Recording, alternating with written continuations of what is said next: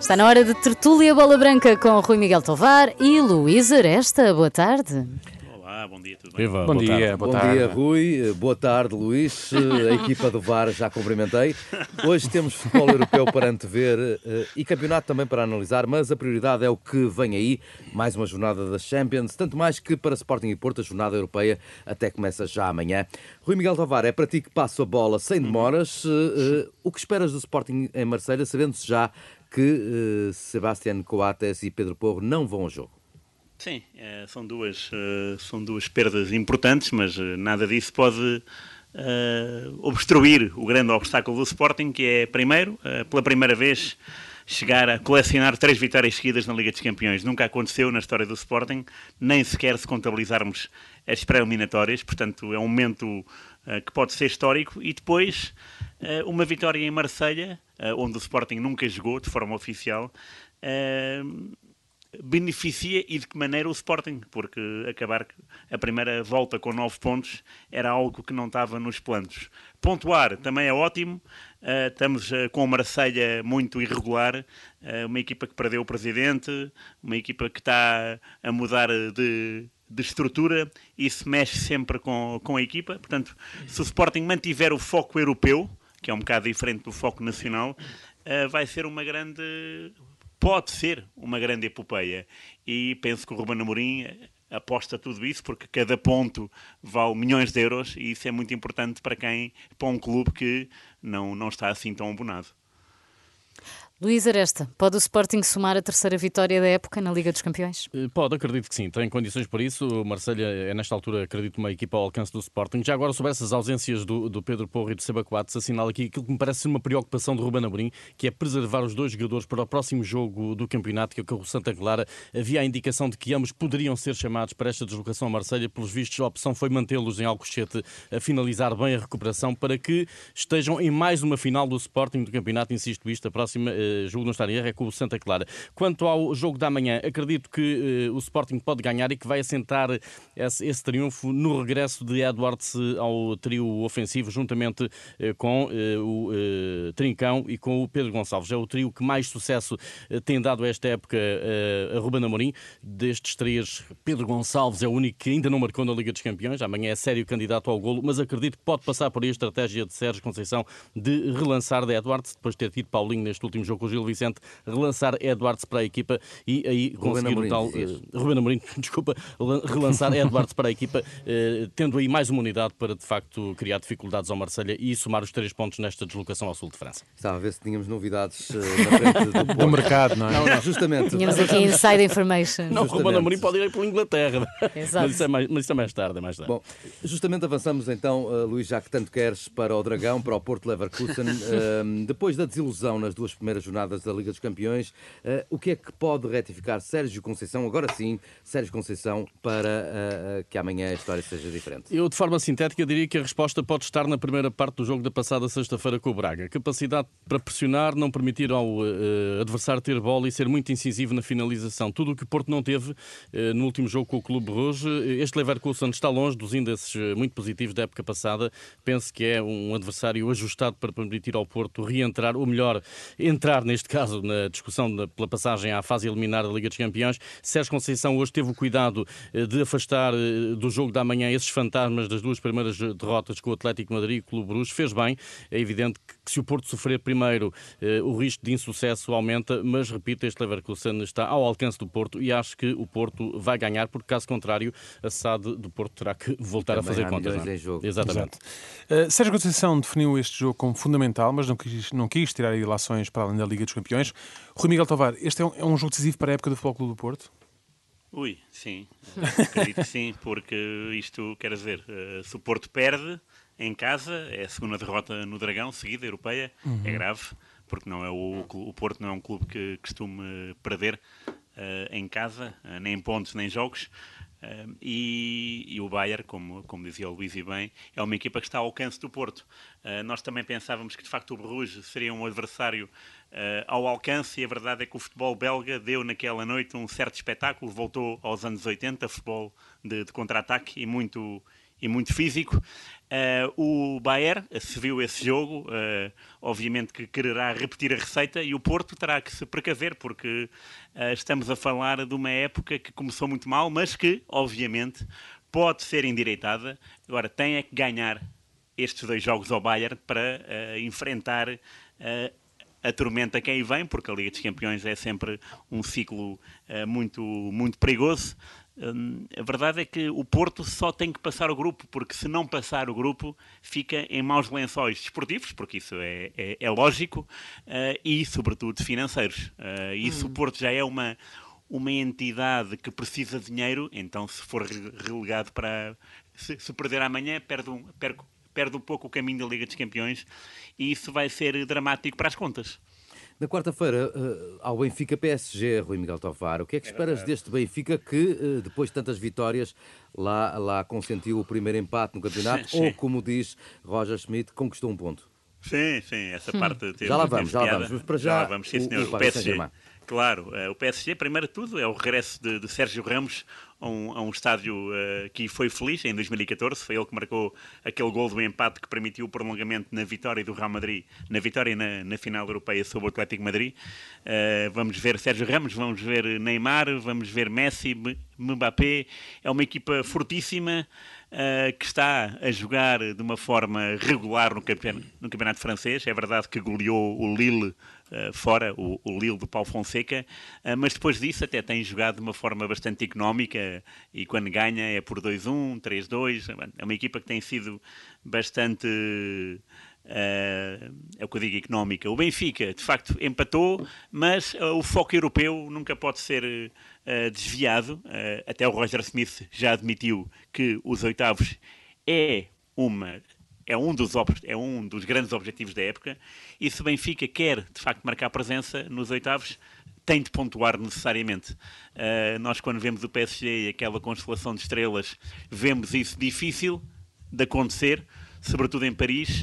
Uh, mas o Benfica, uh, europeu, já demonstrou em Turim que é uma equipa que, que, que pode dar a volta da situação. Claro que a Juventus está frágil e o PSG está forte. Hum. Uh, é preciso muita paciência, alguma dose de sorte e também muita audácia, que é aquilo que às vezes falta ao futebol, seja português ou seja mundial, para ultrapassar obstáculos. Portanto, diria que o Benfica tem que jogar. Uh, um, com da baliza na sua cabeça, porque vai jogar em casa, porque tem que ter iniciativa e porque quer pontuar para nunca mais pensar uh, nas últimas jornadas na máquina de calculadora. Portanto, é, é aconselhável que de facto o Benfica pontue para, para continuar descansado nesta Liga dos Campeões. Luís, concordas? O Benfica, depois deste empate, pode entrar mais pressionado amanhã na Liga dos Campeões? Não, sinceramente não vejo porquê, nem vejo que haja motivos para se colocar em causa o trabalho que o Roger Schmidt tem estado a fazer no Benfica. Se o Benfica perder com o PSG, eh, até porque eh, ainda que perca, o Benfica continua dependente só de si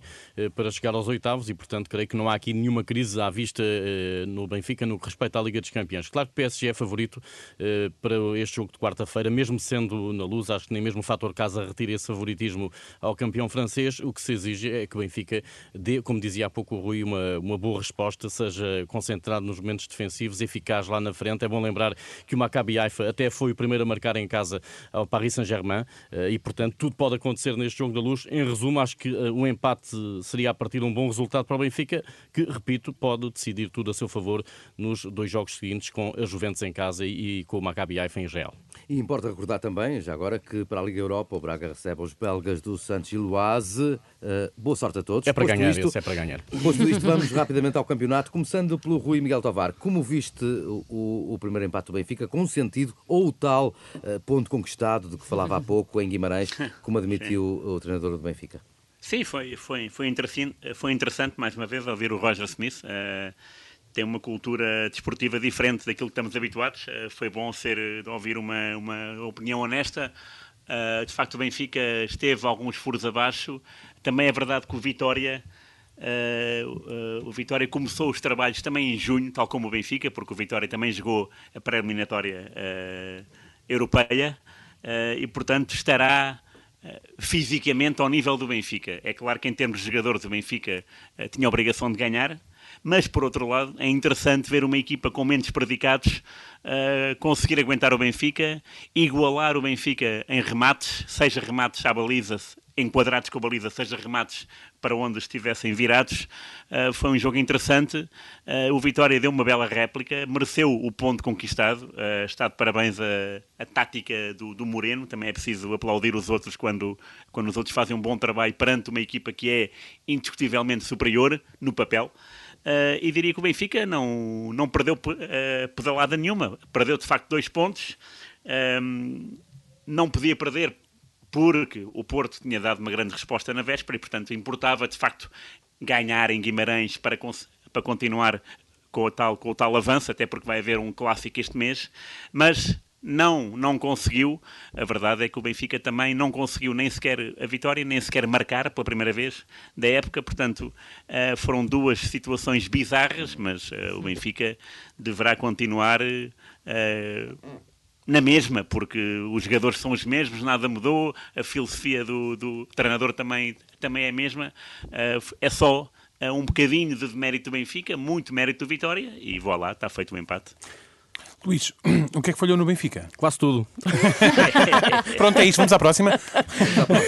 não, não, não, vamos ainda, ah. não vamos ainda, porque eu acho que vale a pena aqui refletir um bocadinho sobre o que se passou. Eh, eu acho que o dado mais preocupante para Roger Schmidt foi a incapacidade revelada pelo Benfica para criar uh, situações de finalização. Se olharmos para as estatísticas individuais, percebe-se que a média de passos certos de jogadores como Enzo Fernandes, Florentino, João Mário e o próprio Rafa caiu a pique uh, neste jogo. O David Neres praticamente não existiu e, portanto, há aqui um conjunto de situações preocupantes. Não, não creio que isto seja uma quebra naquilo que vinha sendo a continuidade de vitórias do Benfica. Não é, a questão não é essa, é o jogo em si e as dificuldades que ele apresentou ao Benfica que ainda não tinha sentido esta época. Eu creio que o treinador do Benfica já estará, obviamente, a olhar para isso. Uh, grande mérito, como disse o Rui Miguel Tovar, para a estratégia traçada pelo, uh, pelo Moreno Teixeira.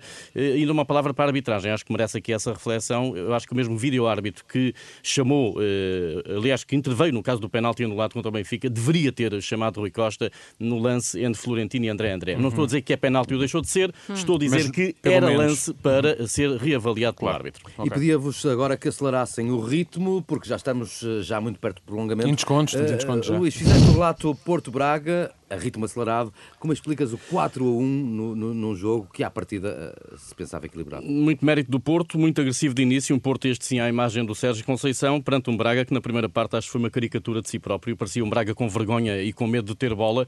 Viu-se isso depois no início da segunda parte, quando o Braga pegou na bola e conseguiu criar dificuldades ao Porto. Uh, deveria ter feito isso no primeiro tempo, não conseguiu fazer, ou por, permitiu, ou uh, o Porto não permitiu que o Braga o fizesse. E, portanto, mérito do Porto, num jogo em que ainda se pensou que poderia ser equilibrado depois dos 2-1, mas veio aquele 3-1 muito construído graças a um, uma grande jogada individual do Taremi, que fez um grande jogo e, portanto, vitória justíssima do Futebol Clube do Porto. Rui, é um Porto mais perto do que vimos na época passada. Claro, sim, sem dúvida nenhuma. Foi uma mudança entusiasmante, porque de facto o Porto vinha a adormecer muito.